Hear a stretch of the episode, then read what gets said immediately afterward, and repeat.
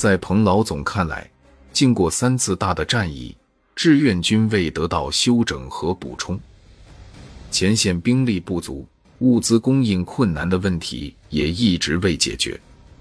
更重要的是，前线主力刚刚进入后方休整尚不足一个星期，如果此时再次开赴前线，来回奔波，部队更加疲惫。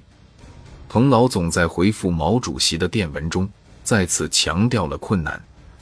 他说：“鞋子、弹药、粮食均未补充，每人平均共补充五斤，需二月六日才能勉强完成。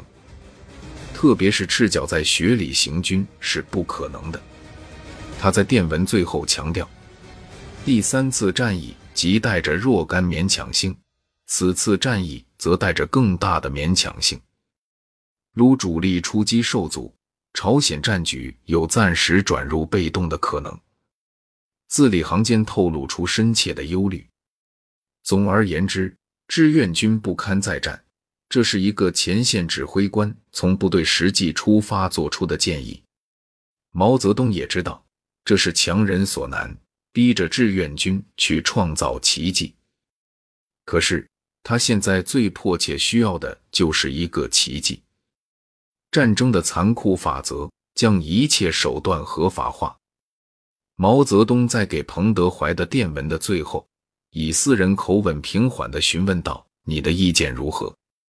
判告：自入朝首战告捷以来，胜利就像不断加大剂量的吗啡一样，让彭德怀和他的部下们陷入了只能前进、不能后退、只能胜利、不能失败的怪圈。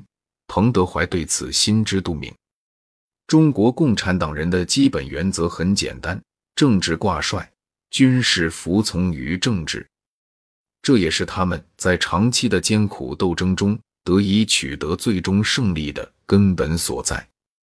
进攻在军事上是个不现实的选择，但这是政治上的需要。彭德怀没跟毛泽东讨价还价，由于连续作战。部队十分疲劳，兵员未得补充，物资供应十分困难。志愿军副司令员洪学智在回忆录中写道：“立即转移，必然失去汉城，这在政治上是极为不利的。守又守不住，只能硬着头皮反击了。如果说毛泽东的进攻设想让彭德怀都大吃一惊的话，那么……”摆好了横扫汉江架势的李奇微，是不是也想不到志愿军会在此刻大举反攻呢？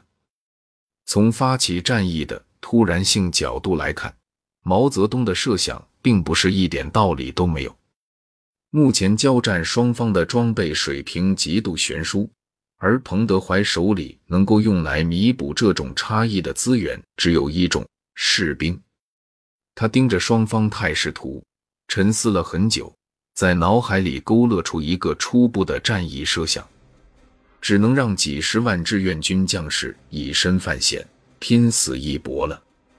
对于中朝联军士兵来说，最严峻的第四次战役就这样开始了。在双方箭头交错的地图上，标有一个寻常的小镇，小镇的名字叫地平里。到一九五一年初。朝鲜战争已经持续了半年时间，平壤两翼齐守，汉城更是已经被攻占了三次之多。